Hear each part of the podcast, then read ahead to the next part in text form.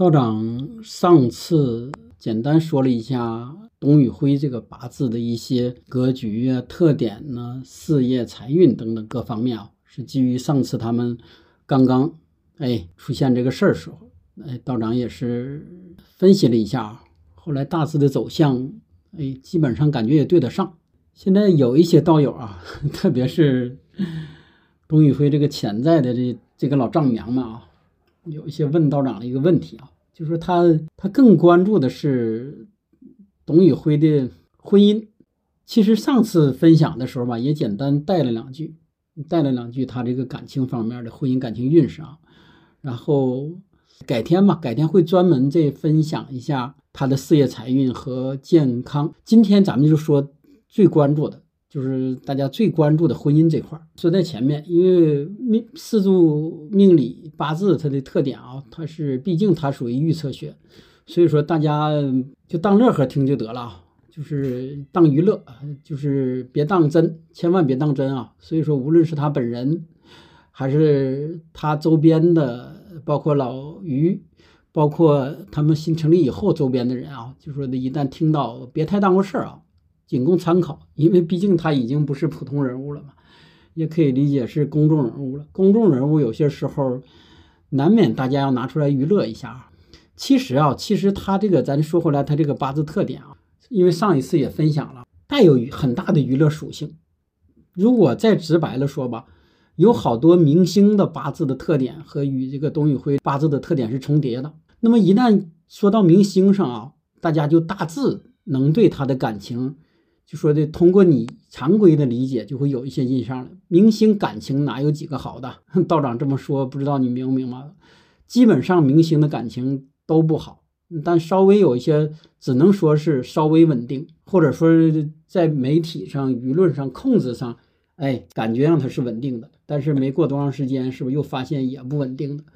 总之就是大部分啊，大部分是这样，极少数稳定的是因为他那个格局比较特殊。或者他那格局本身就不太符合娱乐属性，而董宇辉这个八字的特点啊，这种娱乐属性就太明显了。我们基于上次说起来的啊，因为他这个八字是什么呢？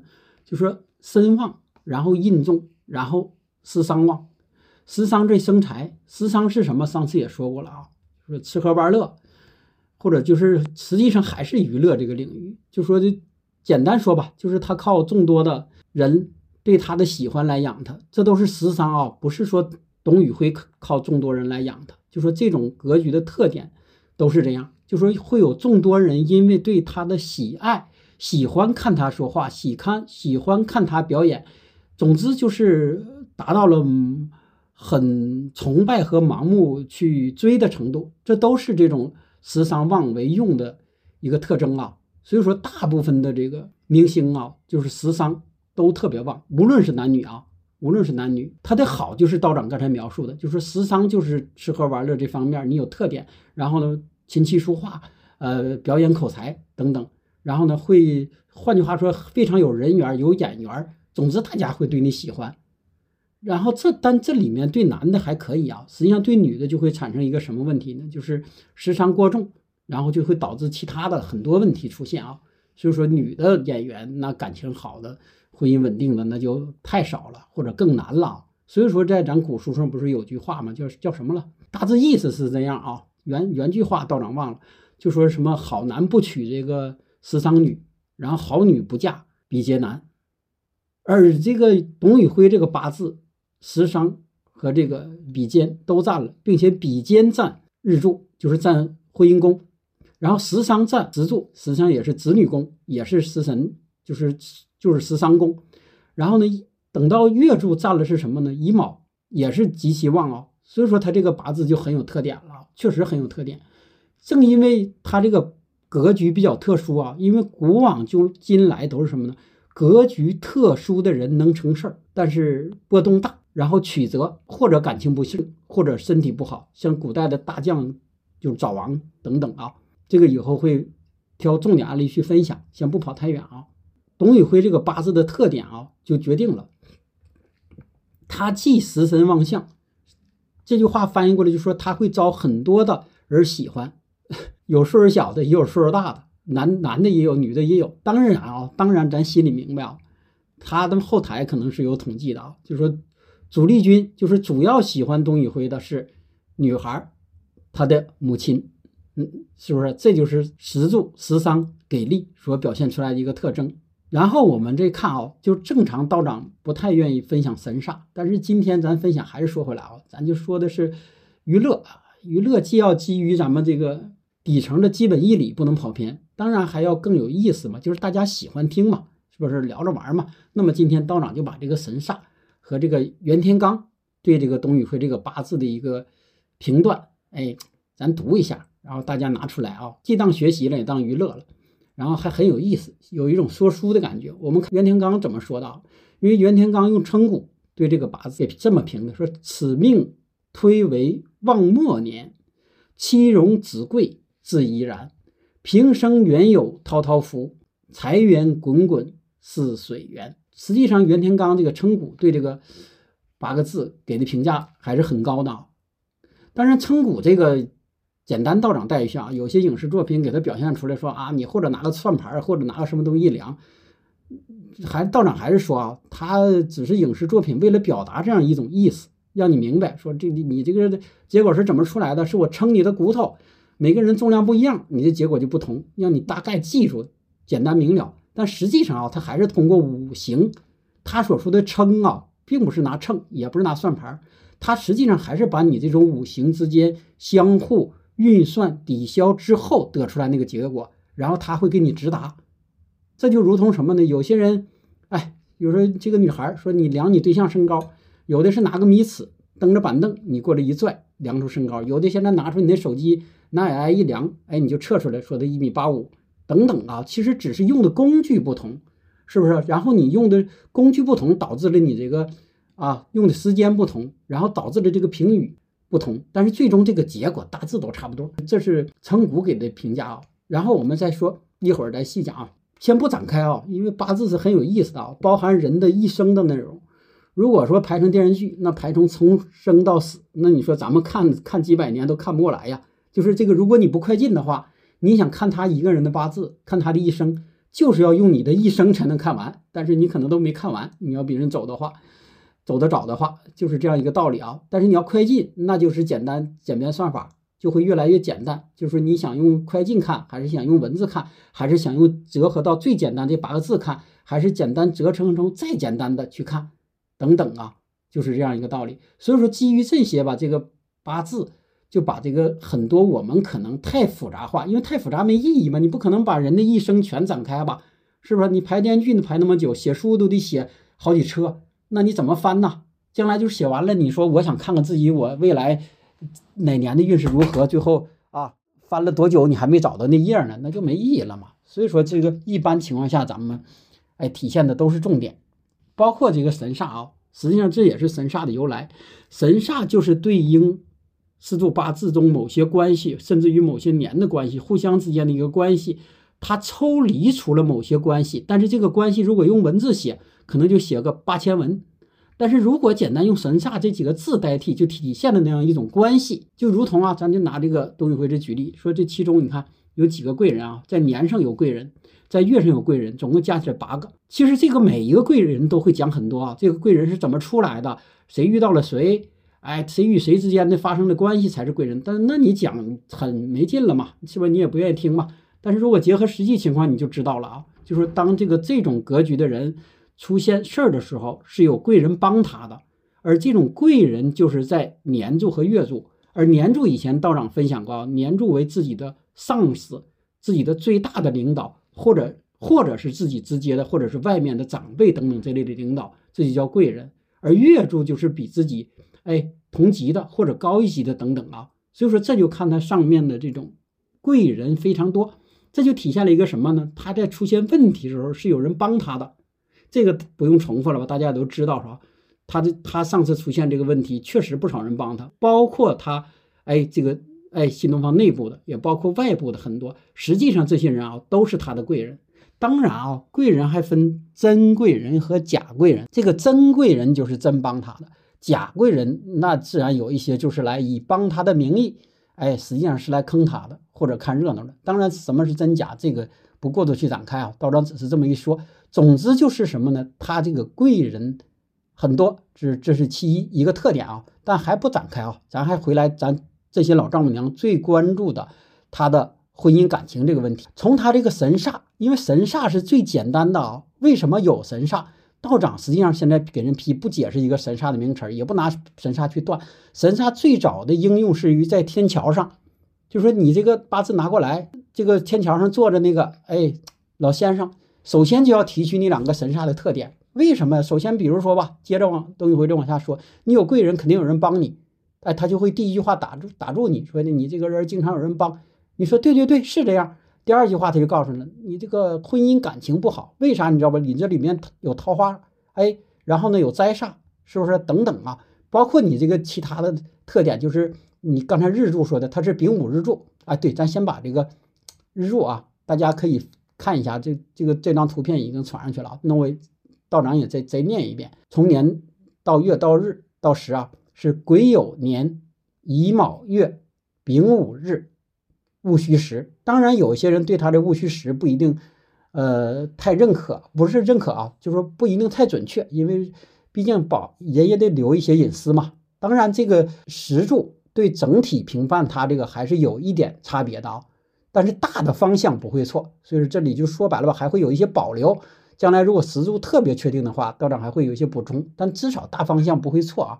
完后我们再回来啊，基于就哪管基于这个头三柱，我们都能看出来，最决定他的婚姻感情运势的就是他的这个日柱，也就是夫妻宫这柱，也就是丙午日柱，也就是刚才道长前面说那句话：好男不娶时尚女，好女不嫁比劫难。而这个董宇辉就是比劫男。这里头说到这儿，可能有些老丈母娘又不愿意听了啊，说真的，这这个我们都知道，他这个人也好，然后什么也好，我们抢都抢不过来呢，哪有好女不嫁呀？但是这个没有办法啊，就说你所整体上看一个人的好与坏，与他某一方面的好与坏，不能说没有关系，有时候说关系不大，甚至相冲突的，是不是？就是他整体上的这个比较优秀，不等于他感情这块的运势就会非常顺利，这个。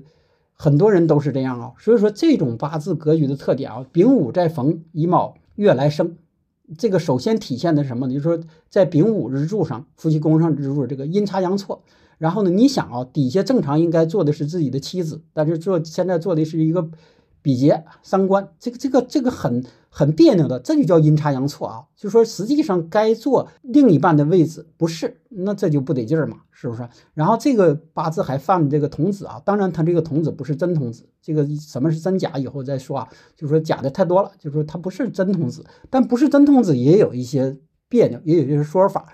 总之就是婚姻上不会太好，然后还犯桃花、红鸾、阳刃等，还犯很多等等啊，这个就不过去念了。总之就是什么，就是说这个八字，如果从神煞上来说，特点，换句话说，如果道长是前五百年前那个天桥上那老先生坐到那块儿，拿起来这个八字就敢啊，给你像道长分享过的这个三板斧，直接就抛出去了，就说你有贵人相助，哎，财运事业这方面再有起色会很好，但是夫妻夫妻感情不好，就说处对象感情不好，你喜欢的可能经常就被抢走，就是说这个非常不好。换句话说，就是直接可以就告诉他，你这个感情不好，很直接。然后他这个桃花，桃花还是旺啊，就董宇辉这桃花旺。这里面可能大家有时候好问了，说那这个一个男桃花旺，怎么还可能感情不好呢？这个桃花跟夫妻感情这完全是两个事儿啊。桃花跟刚才说那个食神，哎，他们之间这个关系倒有点相似。就说你这个食神旺而为用，会有好多人喜欢你，不管是这个啊什么男男女女、老老少少。但是你桃花旺的人呢，会有异性喜欢你，但是不一定是那种喜欢啊，因为这个桃花以后会单独出一期重点分享。桃花既代表男女之间这个哎喜欢，也代表就是说某一个人事业上有一定的成就。就说你这个桃花开了，在某个阶段桃花特别旺，也就是表示你事业上会达到一个小的顶峰。或者说你在某一领域，哎，特别擅长，而这个在董宇辉这时候表现是很明显的啊。他对这个这方面，无论是他这个学识，他读过的书，他的口才，他的反应能力，他对对于不同人的这个，哎，这这个反应对接上，他都很好。所以说这个点就是基于桃花的，不只是基于食神，因为基于食神只能体现在什么呢？就是说他坐在公开讲课，底下学生愿意听，这叫食神望而为用。那么实际上他在那块儿，他在直播间说不是卖东的时候，他在分享有用的东西。这些去的人实际上就是你可以理解那阵儿，把自己的角色转换成了是他的学生。但是当董宇辉在直播间中同样遇到了一个他崇拜的人，或者跟他同级别的人，或者那些哎大作家等等时候，人家那人对他喜欢，那就不是食神的态度了。这么说你能明白吧？就说这是因为宇辉的桃花特别旺，然后呢，就是别人也不讨厌他。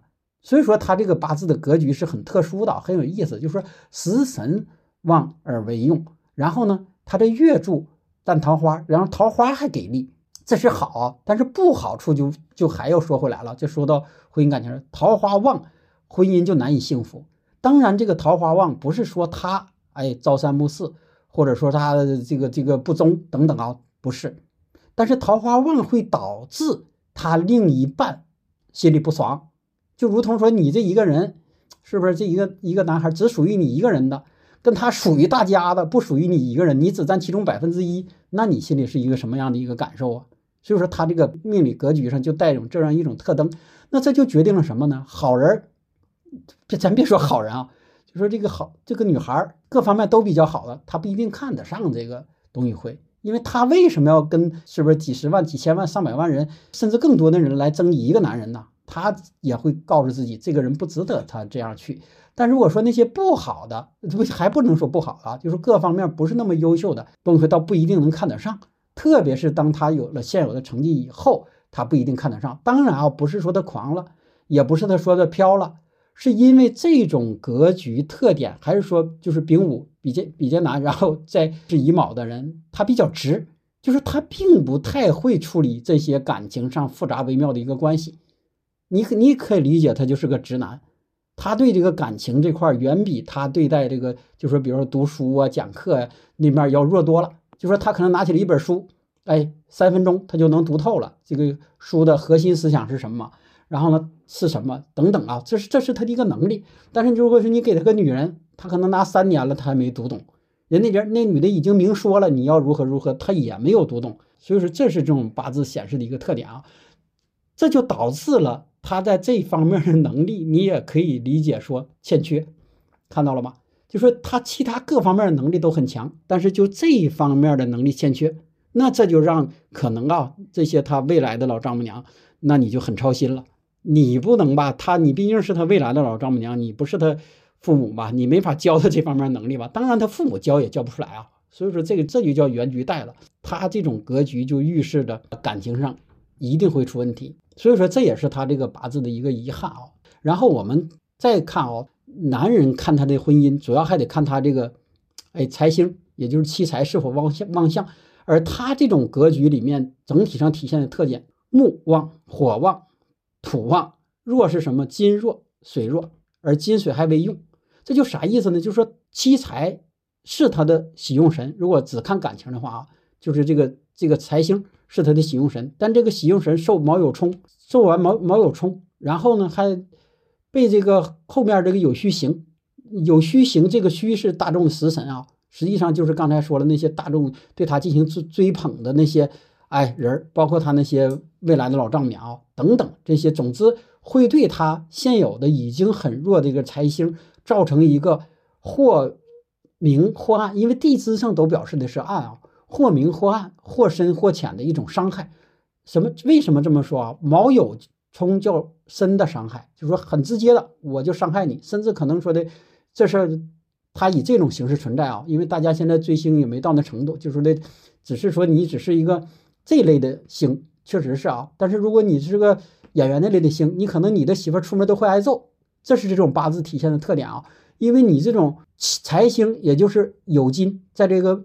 八个字中，第一比较弱，第二呢卯有冲，然后卯还在你和你的妻子之间，这就体现了这样一个特征，就是有些人以会以喜欢你的名义冲上大街打你的妻子或者打你处的对象，那这个来说这就很难了吧？但现在咱说不至于出现这种情况了啊，没人追他能追到这种程度，但是这只是一个深浅的问题，就是是不会像追星那样去，但是人家对他的这个财星也是不好的，或者说现在在这八个字里面。除了他本人以外，其他的代表周边的环境，这个分享过了，天地人或者代表不同的人。然后呢，最不得力的，或者说最不受力的、最受气的、最受欺负的就是财星。那如果再画成简单的话说啊，画成大家能听懂的话说，这种八字的格局叫克妻，这是真正的克妻啊。所以说他这种就是乙卯月柱、丙午日柱，呃，克妻严重。就说白了，这个妻子，咱现在所说的克跟古人所说的不一样啊。这个以前分享过，再带一下，不是说谁嫁给谁就给你克死了，那是古人为了让你记住，就是让你记住这种关系，他给你说的这么简洁。实际上是什么呢？就说这个妻在这个你这格局上不舒服，他心里总犯别扭，就说会被你有意无意的冲克到，被你身边的人有意无意的冲克到。而这种八字的格局，这种信息非常非常之明显。但是我们还说回来啊，到底我们看测这个八字也好，或者做这条有一个什么样的作用？咱道长现在这么说，或者这些老丈母娘关注拿出这八字批，没有任何作用。除非是他本人，就是董宇辉本人来问道长，说我这个感情会不会出现什么问题，然后我将如何去避免，他对他就会有好的作用。当他知道自己有这种。命理上一个对妻子不好的以后，他就会通过初期处对象，包括后期结婚的时候，他改变自己的不足，把这块弥补起来，然后把这弱的财星补上去。当然，补这个财星弱就有好多种方式啊。第一，补这个金；第二呢，补金能生金的那个印，金能生金的印就是他这个时伤。所以说，它是这样一种关系，很复杂的一个微妙的关系。就是说有些时候互相它是不好的冲克的，有些时候却又是画一弯又升回来的。总之，综合上来说啊，人的一生上，就是说感情、事业、健康都挺好。那你就要想法让它综合平衡。当然，你想让某一方面出色，那你就把那出色那方面给它力度加强。所以说，这就是一个相互制约并且很纠结的一个过程。你像董宇辉的这个八字。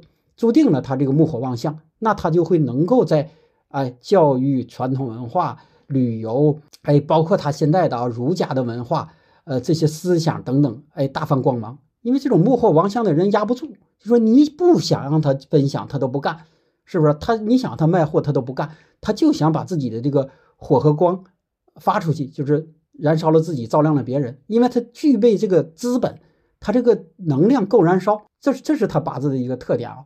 当然，当时我为了其他搞这个平衡时候呢，我就要把这火降下来。就是说，如果你为了维持这个财星，也就是七星七财有金的一个平衡，那就要增加有金的力度，就是增加他财星的力度，而降低自己这个木火之气的力度。那么，当他降低了这个木火之气的力度，什么呢？财星高兴了，也就是他的妻子高兴了。但是什么是木呢？印是木，也就是他的上司月柱是木，然后火呢是比劫。那么，当他降低了这方面的力度，他领导不干了。这句话再直白的说吧，当他把过旺的精力反复都用到这个事业、求财，是不是？包括这个做这块，哎，演说，然后吸引大家过来听他的东西之上，对这个七星就不利。当他如果对七星利了呢，其他那些方面的人就不高兴。那么，如果说他比重让他的自己这个七星特重，那么他的这个上司就不愿意了。就会因为，比如说你成天在家陪媳妇儿，那你不去拉外面的粉丝，是不是？你不管公司，你不听领导的，那自然就影响了他的事业。他就是这样一个关系啊。所以说，当我们能够了解了这个以后，如果啊，如果你能达到平衡自己中间这个能力，那你就成了。这就是知命认命改命的过程。但是很少有人啊，第一要他是的自己主动发心来寻找这个答案。第二呢，他要真正按这个去调整，这个也是一个很难的过程啊。不跑太远，我们还回来啊。就这种格局就注定了啊，婚姻波折。总之是不利婚姻，不利财星。特别是夫妻宫做劫财，然后做三官的，也就做比劫的。这个这个他他既做比劫又做三官，这个很难的啊，很难的。这个所以说他这块啊，丙午还是阴差阳错等等啊，这些都是会让他的感情这块很不好。因为你想啊，你想。本身这个夫妻宫，什么叫夫妻宫当位啊？当位实际上跟阴差阳错的就是相反的。夫妻宫当位就是说，你上面是哎丙火，如果下面说做做的是金，哎这就叫当位，就是火克金嘛。妻妻也在七宫，这就叫当位。这种的一般这个婚姻就很和谐很稳定。但是你这个夫妻宫做的是一个跟你一起玩耍的小伙伴，或者做的是你的同事，做的再直白的说吧，做的是你的同性，这个对于妻子来说都是很难以容忍的一件事儿啊，都不是太舒服。所以说这种格局啊，特别是这种木火旺相的格局啊，直接的一个体现就是刚才道长说过的这种克妻啊，重则亡妻，轻则妻的身体不好。当然这块还是道长还是说回来啊，这个八字命理上显示的只是一种信息，并不是必然发生的。那什么说，如果什么样的对他可能会有好处呢？就是说，另一半跟他很互补，就是另一半金水特别旺相，并且有可能金水还为用，就是金水特别旺。如果金水旺表现的人人是什么呢？第一，这个女孩特别冰清玉洁，然后特别聪明，因为金水旺的人特别聪明嘛，然后脾气还很柔，水一样柔，他并不急躁。那么这种有可能跟他会互补，会降一降他的火气，然后呢，会让这种呃去化解掉。但是还说回来啊，这只是说道长说的一种有可能。为什么说这种可能性很小呢？就是因为他本身这个八字命理上注定带的夫妻宫就是火火，就是上面天干火，下面又是火。他并不是说下面是水，或者说下面是他所克的金。其实金被他克完之后了啊，融化之后也是水。总之，这个喜用神就是金水。如果这个妻子金水旺相，对他就是危机，然后他对妻子也是吉。这就会避免啊，避免他们之间产生太大的一个凶灾。如果说他不是，比如说换个角度说，他娶的不是这个呃金水旺相的，是很火的，很火的，其实也能看出来啊，很多明星了，很多了这种很火的，然后跟他八字有共同点的这种，那么结婚之后，在一定程度，比如说那个女孩也是木火旺相，他俩当时一对眼，哎，觉得也是可以。这种内在的吸引力还挺强的啊，因为本身这是由董宇辉内在的感情基因决定的，他的感情基因就是喜欢和他同类的人。这么说能明白了吧？他并不一定真正喜欢与他互补、对他有帮助的那个女孩，或者说同样两个女孩，一个人是木火旺相，一个人金水旺相。如果从命理上角度协调她的阴阳，金水对她有吉；但如果从她八字本身感情上带的这种原局，她却偏偏要喜欢那个木火的。而这种木火的可能就也是类似她的，或者说也是那些知名度高的，也是某些被大家喜欢的等等。但是说俩人刚开始互相的吸引，它属于一种同气相求，这么说能明白了吧？就是只是同气，都是木火，都是木火，互相去喜欢。但是，一旦娶了，或者她嫁给他，他娶了她，在一起了，再再在木火运的木火旺相的大运流年，必然出事儿。那你想啊，两根木头，干柴烈火放到一起，可以烧。能烧一天，能烧两天，能烧一直烧吗？那么底下再给你加点木头，加点木头棒子，这放到锅炉上，是不是烧到一定程度，那就都烧没了？烧没的时候就是俩人分开的时候。如果不分开，那就有一个人可能就要出问题，这就叫阳刃，也叫灾煞，也叫这个婚姻上的阴差阳错。就说他在一起难受，不在一起也难受，不在一起互相吸引，在一起互相燃烧，燃尽，直到燃尽的那天。所以说，这就是命理带的啊，他的命理上显示的这种非常非常明显，就是这种刚才说的这种与妻子之间是一个同类型的人，然后呢，他互相吸引，弄到一起之后，倒起一个负的作用，这是这是这种丙午啊，丙午日出生的人一个特征，然后丙午再生在乙卯，所以说这就是个问题啊。所以说，当我们意识到这个事儿，我们还是说啊，道长不能光讲这个。命理还是讲这个，如果啊，如果我们知道了会什么？第一，取刚才自己喜用神的金水的；第二呢，我们不要总在一起。他这种丙午实际上就是一个一种在一起这个那啥的象啊。就说我如果他适当的分开，这是第一是有好处。但是还是说回来呀，也还是很难去调整。他这个很难啊。你想夫妻宫，我们再细看他这个关系啊，这张截图也会发上去。卯酉冲冲这个财星，然后呢午卯破又破这个夫妻宫，所以说他这个婚姻不好啊，确实不好。总之他这个婚姻会什么呢？第一，如果晚婚会稍微好，只能说稍微好一点啊。晚婚这是一种，另一种就是说不靠得太近，也会稍微有改善。或者说吧，直白的说吧，就是说他这个妻子不要试图从他这块得到跟普通人一样的一个。这种夫妻之间如胶似漆的这样一种感觉，嗯，没有办法，这就是他命里命里带的，命里带的。就说你嫁给他，你就要接受他的这种状态，他不会，你教他也不会，他没法达到那样一种状态。他能把你当兄弟，就已经不错了，就已经不错了。这就是说，这种格局的人啊，呃，在以前啊，这个具体的年份咱不说了，他有过，应该是有过他所喜欢的人，但是他所喜欢的人，这个并不一定喜欢他，然后也是由于各种原因，这个分开了。哎呀，说一下吧，说一下吧，不然大家就只能当成听故事。这就是二十四岁的时候，在一六一七年，嗯，一六一七年就出现的这个女孩。这个，嗯当然以后有机缘可以欢迎董宇辉自己亲自反馈啊，或者是他身边的，哎，了解的同事朋友，或者是这个女孩本人啊，或者是她的，她的她的家人。当然，这个很可惜啊。很可能更可惜的是，这个女孩的母亲，也就是险些成为董宇辉老丈母娘的这个啊，他会觉得更可惜，因为他不只是错过了董宇辉，他错过了一个董宇辉时代。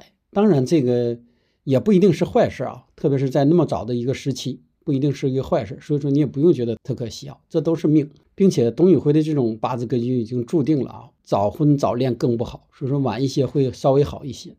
也许你错过了，倒是一个。好事儿啊，所以说不也不要觉得太可惜。我们再照这个往下推啊，咱不说以前啊，说以前意义不大。我们推往后推，往后推推这个他的老丈母娘们最关注的这个话题啊，就说的他的感情运势和什么时候婚动等等啊。其实这几年他都有动，又都有动啊。大家细看啊，你看从这几年开始，二五年开始是不是四五位？哎，他这个都会引动，特别是五会引动，引动他这个夫妻宫，但这个只有同居之相，没有婚姻。为什么啊？刚才已经说了，丙午它不好，然后在丙午年它不可能结，就是说它结不成。但是呢，会有很深的感情，然后会有暗地的在一起住了，这个有可能啊。包括二零二七，二零二七实际上是也是一个婚姻，哎，夫妻宫被合也是可以的啊，但还是过于燥热，就是丁未，丁未。对于对于这个董宇辉来说，他还是可以的，他觉得这定位还是可以的啊。但是他的妻子不一定喜欢，因为这个太热了，在那年，所以说还是接不上。所以说呢，就再往下排，二零二八申酉，二零二八二九申酉年，这个可能性就是比较大了。所以说，初步看他结婚或者确定这个那啥的日期年份，应该是二零二八、二零二九。但是又由于他这个是什么呢？申酉戌又三会财局，然后这个酉戌又行，也不会顺利，也不会顺利。然后他那两年的异性缘又多，又由于他这几年事业上，哎，包括公司上出现了一些先是好，后来是坏，然后又是好的这些事儿啊，导致靠过来他这个人非常多，也让他眼也可以说让他眼花缭乱，难以区分出真正与他有缘分的那个人。所以说这就导致他的婚姻极其复杂，极其难定。那么。如果肥香姐的话，在二零二八有戏。然后呢，最佳的或者说最有可能就是二零二九，因为二零二九是什么呢？A 三官对他有利，然后呢，三官又生食伤又生财，然后酉金这个财星，他的他这个八个字中唯一的一个财星又到了，到了之后，哎，就归位了。那么所以说，在这个二零二九看是他结婚最高的可能性，或者说如果啊，如果还按古时候说做天桥上那个。那个老先生来说，就是三板斧的，那这就可以定一斧了，就是会告诉他说你二零二九有婚姻，是不是？当然有些时候有些人会回来再找他说的，啊，是不是？为什么二零二五就解了？但其实二零二五解了，他也不稳定。那么有些现在说的，那为什么二零二五就跟别人同居了？同居跟婚姻还是两码事啊，特别在现代。所以说在现代来说，这道长再多扯两句啊，在现代来说，断婚姻感情比断事业财运和健康远要复杂。因为咱们这种的天地人天时变了，就是咱们这种特殊的背景下，你很难去给人断那么准。因为有些人是什么呢？该结婚的时候他不结，他同居了。然后有些人呢是，是不是他他他实际上就跟结婚是已经一样，但只是差领的一个证。所以说这就很难了啊，这就很难了。所以说道长现在也只能是大致推断出他这几年，这几年，当然按现有的他的。所有的信息来推断，他在短期内一两年的结婚性很可能性很小啊，就包括他的公司，包括其他的老于了，包括他周边的这些来来综合上的分析，包括未来他们这个公司即将要上市的这些事儿等等啊，所以说，并且已经以前道长也分享过，二零二六对于董宇辉来说不是一个好年头，那他很难就是想解他也解不了，所以说这么出来说，当他这经历了这几个小波折，然后呢，心态、心态包括感情上的这个心理成熟期等等，哎，逐渐过去了，或者到达一定的程度，那么在二零二九这个就可以了。所以说二零二九就是最佳的，或者说他近期的最佳的一个结婚年。当然啊，他这种八字的特点是每逢后面这几个运和年，感情都会出现问题，都确定的是会。然后他这个八字还有一个格局的特点，就是说他现在行的大运是壬子大运，壬子大运和丙午又是对冲，壬子又冲他这个夫妻夫妻柱，也就是日柱。然后呢，在丙午年二零二六，也就是岁岁运之间这个天克地冲，然后对日柱也天克地冲。所以说二六二六以前道长没细看啊，只是说他事业上财运上会翻天覆地，在感情上也会有大的波折，弄不好就是身心都会很疲惫、很受伤的这样一种感觉在里面啊。特别是底下这个夫妻宫这个位置，五星这个位置会被子水冲克，然后呢，呃，很难受。所以说他这个二零二六感情上很难受，这将是他，呃，人生上的最大的一个坎儿。只是说感情上啊，今天大家一定反复的听，感情上二零二六是他一个很大的坎儿，需要他去面对的。嗯，后期啊，后期这几个坎儿都是什么呢？就是逢这个卯。逢酉、逢午等等啊，这几个都会都会出现问题，都会出现问题。说在二零二零三六年到二零三九年，二零三九年就会发生婚变，这个没有办法啊，这个不是说，呃，大家不要想太多，这个既不是道长的这个那啥，也不是，既不是祝福，也不是诅咒，也不是啥，总之这你可以理解，这是一种善意的提醒。如果他能够去。积极的去面对，在那几年采用一些方式，比如说冷静，比如说分居，比如说这个那啥，也许会平安的度过啊。呃，如不然，在二零三六、二零三九会婚，不只是婚动的问题，会婚变，然后甚至会发生一些难以收场和控制的事儿。当然啊，还说回来啊，由于他这种本身格局上的特点啊，木火通明旺相，他不藏私。就是他很直很直接的一个一个人，所以说还是有好多东西，嗯，道长相信啊，通过他的学习和成长，有些东西他能够去面对的。但是还是说，你学习成长的毕竟有一定一个局限性，而我们原局或者命里带的东西，你只能去接受，或者说的只有知命认命以后才能去改命啊。这里道长也祝福他。我们看啊，就是在二零三五二零三五乙卯。而这乙卯极其旺，嗯，这个财星就很危险了啊！因为这个乙卯是两根木，然后又逢月柱是乙卯，就说它本身这个木火旺相，木火之气过旺，特别是这乙卯这木，然后再逢乙卯来，乙卯并且有当时的大运亥水来生住，这个酉就有些凶了。所以说在二零三五，二零三五就很凶了，二零三五是一个坎儿，然后二零。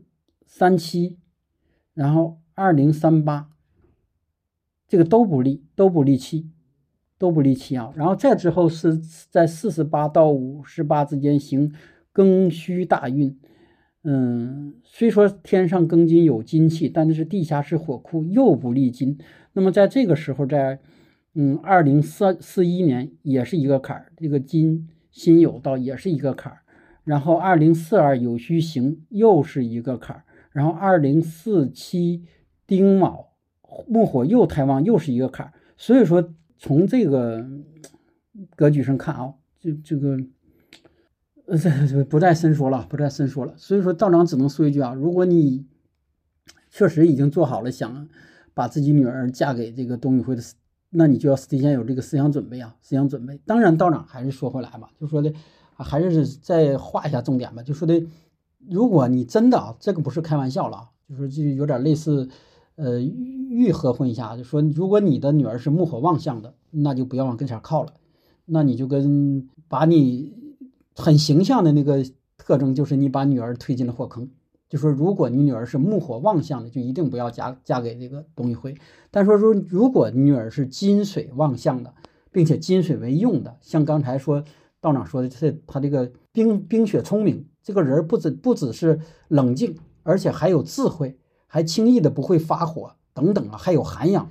然后呢，还有还会还会有一些这个就是那种感觉，就有点像像老子《道德经》中描述的那种感觉。但现在这种感觉对于小女孩来说太缺少了，一般她们都是这种木火旺相的类型的，她就说能够能够有大智慧的吧，这是其一。第二还得有坤德的，因为木火旺相最终是不是你还是得化成土嘛？土你总归有人去承载嘛。他这个董宇辉的八字感觉就是那种特别阳刚、特别特别旺相的那种燃烧的。那么你就需要承载，需要包容，需要需要给他冷静，这有点像一个很强的这种发动机，不停的在在冲冲冲冲，他这个八字很明显，那你就需要一个很厉害的冷却箱，不停的在给他冷却冷却冷却，然后还得帮他去除那些由于高温燃烧之后产生的灰烬，这个实际上就是坤德。所以说这里就对这个女孩要求就很高了啊，确实是很高了。你第一要得入人家的法眼。第二呢，你自己的德行要深厚，然后呢，各方面智慧呢，承载能力要强。所所以说，这些老丈母娘啊道长还说，你要考虑是否你的女儿具备了这么多，或者说至少具备了几个其中重要的这个素质啊，不然靠近无益，靠近靠近真的无益啊，只能是受伤，只能是受伤。这是基于他这个八字特点上啊，针对。针对婚姻感情这块的道长说到这儿啊，还是说回来啊，就说其实老天确实很公平的，他不会给一个人，这这是好多问道长的命理之后，道友号反映的，这这是为什么他觉得别人那个就特别好，他当他懂一点或者或者批完自己的，或者自己学了一段之后，他就觉得自己这个不好，不是啊？就拿董宇辉这个八字来说，你说能简单你给人评价一个这个命格好与不好吗？这就是好有好多现在好给人说啊，你这是好命，你那个不好命。或者你那个是什么命，那就没法评了。还是说你从什么样的角度？还是说那句话，不是说鸡汤，就说老天给你一样东西，他必然要让你失去一些东西。而这个命理上就是注定的呀，就是注定。他给你的东西已经很多了吧？大家已经看到了吧？是吧？从这个一个不知名的老师给你到了成一个是不是百亿人这个羡慕崇拜的？然后呢，又马上是不是准备下一步这个资本运作去上市？哪天就单独分享这个事儿啊，等等。总之，他这个事业上已经已经是一路光明，而且上次道长也说了，从他这个运势上来看，他这个事业上的运势一路，哎，大的运啊，一路都是好的。但是小的，当然像刚才说那种幕后旺，像丙午之类的这种，是不是也有不好的流年？但是感情上却不是，感情上不只是以前受伤，哎，以后也会受伤，而且啊。而且他这个这部丙这部壬子大运整体上来说还是感情好的时期，那还会像刚才说那么多不好的流年。那么等过了下一两部大运那些不好的时期的不好的流年，那么相对他这个感情来说就会波折会更大。这个也真的没有办法啊，这真是命。但道长还是说回来啊，就说毕竟他这个四柱八字，哎，这个十柱并不是百分之百确定，还是有一定的。空间，什么叫有一定空间？如果它这个石柱，哎，不是食神，它是金水，那么对它会有一定的缓和和作用。但是换个角度想啊，如果石柱是金水，那它事业上，包括其他的这个财运上，受大家喜欢的程度上就会低很多。所以说就是这样啊，没有办法。但是他的婚姻感情相对会稳定一些，也不稳定。如果石柱是庚子，咱只是举例啊，没看。如果石柱是庚子，你觉着好像他这个金水力度大了。然后七财星这个会会会好一些，会降降它温了，但是也不好。卯酉冲，然后子午又冲，所以说他这种八字的格局特点就注定了这个财星，也就是酉金，会很不爽，也就是他的这个正正财正妻会很难受。就这种格局已经注定了，就是只要你入了这个局，你就很难受。当然没入局的你就感受不到，就会感受到他很温暖、很阳光，是不是很好的一个人？但一旦入这个局了，就要在这种。甚至感觉一种烈日炎炎，或者说的被架到火上烤的这样一种感觉。所以说，这些老丈母娘，你真的要想了，你女儿是否能够适应这样一个位置？当然啊，这里道长不点名，还有好多女孩很优秀的，不也是吧？她她这个抛离这个八字啊，有时候嫁入豪门的那种感觉，你你自己想一下，就是这个女孩如果很优秀的女孩嫁入豪门之后的她的那个感觉。在这个命理上、八字上，这个酉金就体现的很明显啊，体现的很明显。水深火热，这里没有水深啊，就是说的火热。然后呢，卯酉冲他，让他不爽；然后呢，午火午火克他，让他不爽；酉戌又刑他，让他不爽。都让他不爽。这里这里八个字里面七个字会让这个让让这个财星不爽。那你想这个财星过得会怎么能舒服呢？如果这不是一个命特别硬的人，或者说不是一个包容性特别强的人，不是一个智慧特别强的人，他在他手下能过几年呢？是不是？要么打的分开是轻的，然后要么就会被这个火烤化，要么就是那啥。所以说这就是传统的书上所说的这种哎克妻啊、克妻克财的一个一一个一个义理上的原理啊，义理上原理。当然，道长还是说，道长只是分享的这样一种一种义理上的一个关系啊，并且说的道长本人啊，本人也还是挺喜欢他这个，无论将来他成长成什么样啊，至少很喜欢目前阶段这个这个东西会的，所以说他很干净，这个从八字命理上也能看出来啊，木火旺相很干净很透明，然后呢很有，并且流通有情，所以说他实际上是很，他从整体上来说还是一个很好的啊，所以说这里道长也衷心的祝愿他，就。呃，或许道长这个分析啊，嗯，并不是那么太好。当然，如果他也还是说他有缘听到这个啊，希望能对他有一些这个启发或者借鉴，能让他对自己的实际，因为真正能明白的只有他自己啊。就是说，他通过命理上一个老师、一个先生给他的解析，他对照自己的真正发生的事儿，一次两次他不听，三次以四次以后他就知道了。他能够把它进行这个修正和调整，他就好了。如果说不能修正，那也就是没有办法了。那这就叫命啊！所以说这就要命啊！本期就分享这么多吧。然后下期或者哪次哪天有时间会分享一下他的重点，他的事业财运，也再分享一下他的健康。然后后期道长也会在定期的分享一些咱们现代的啊大家关注的名人的呃四柱八字。如果你想了解谁的，你可以在下面留言。只要只要大家都说关注的，就说大家都说想听某个人的道长就安排。当然啊，当然还是说还得看他值不值得，值不值得啊？就是还是说那个八字得有特点，对咱们得有帮助。然后呢，或许分享出来对他本人也有帮助，这种的道长就会分享。如果没有，后期就会分享一些历史上的名人，对我们有帮助的也可以去考虑啊。总之，这个案例这块儿，呃，会提上日程。如果想听谁的，那就。那就在底下留言吧，今天就分享到这里。